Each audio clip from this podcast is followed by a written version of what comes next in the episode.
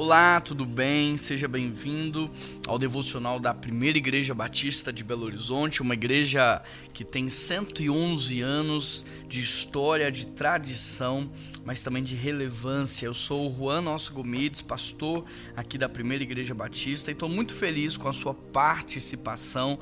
Quero conhecê-los cada vez mais, uma vez que estamos aqui juntos todos os dias. Então, deixe aí nos comentários de onde é que você está participando de onde é que você está nos ouvindo e não se esqueça de compartilhar a palavra do Senhor.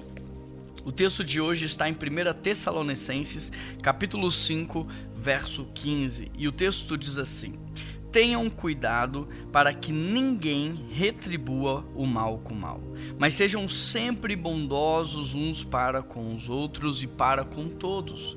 É interessante porque a filosofia da nossa sociedade, a lógica sistêmica do nosso tempo, ela nos ensina é, justamente o contrário. Ela diz assim: olha, você não pode ser bonzinho.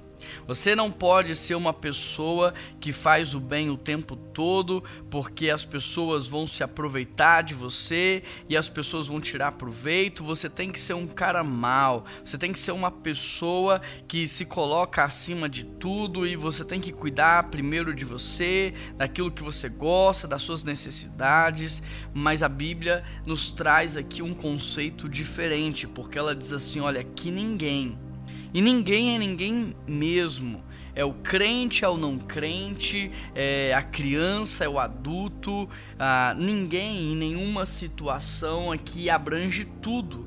Está autorizado pela palavra a retribuir o mal com o mal. Por quê? Porque às vezes a gente pensa que tem determinado mal que nós temos que retribuir da mesma maneira.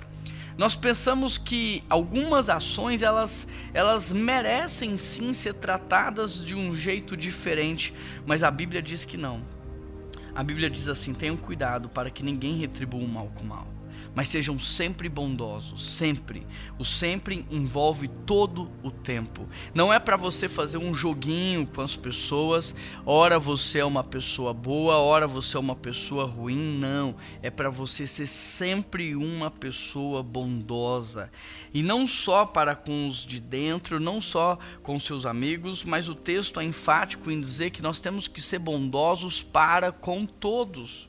Percebe? Por quê? Porque quem cuida de nós é o próprio Deus, não somos nós.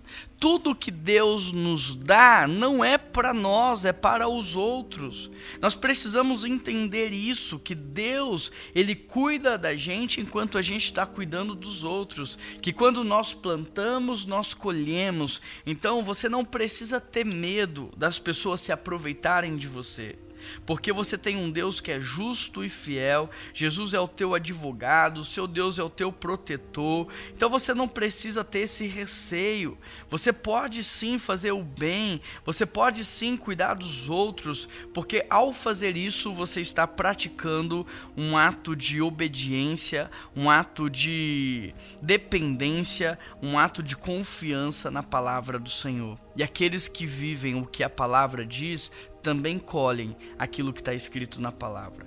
E esse texto é justamente para que você possa viver diferente da, daquilo que o mundo tem vivido, para que você possa desfrutar de algo diferente daquilo que o mundo tem desfrutado.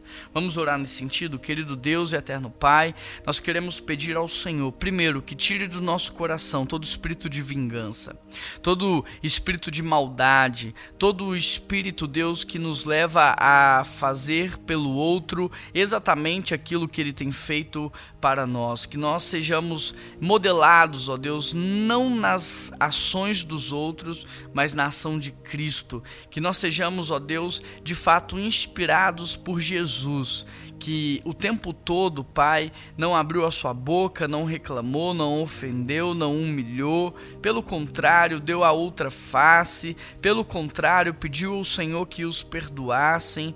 Então, Pai, que o Senhor nos dê esse coração que o Senhor nos ajude nesse caminho, Pai, de humilhação, nesse caminho de entrega, nesse caminho de renúncia, que o Senhor nos fortaleça para que sejamos fiéis até o fim. E é em nome de Jesus que nós oramos. Amém. Que Deus te abençoe. Um grande abraço e até amanhã.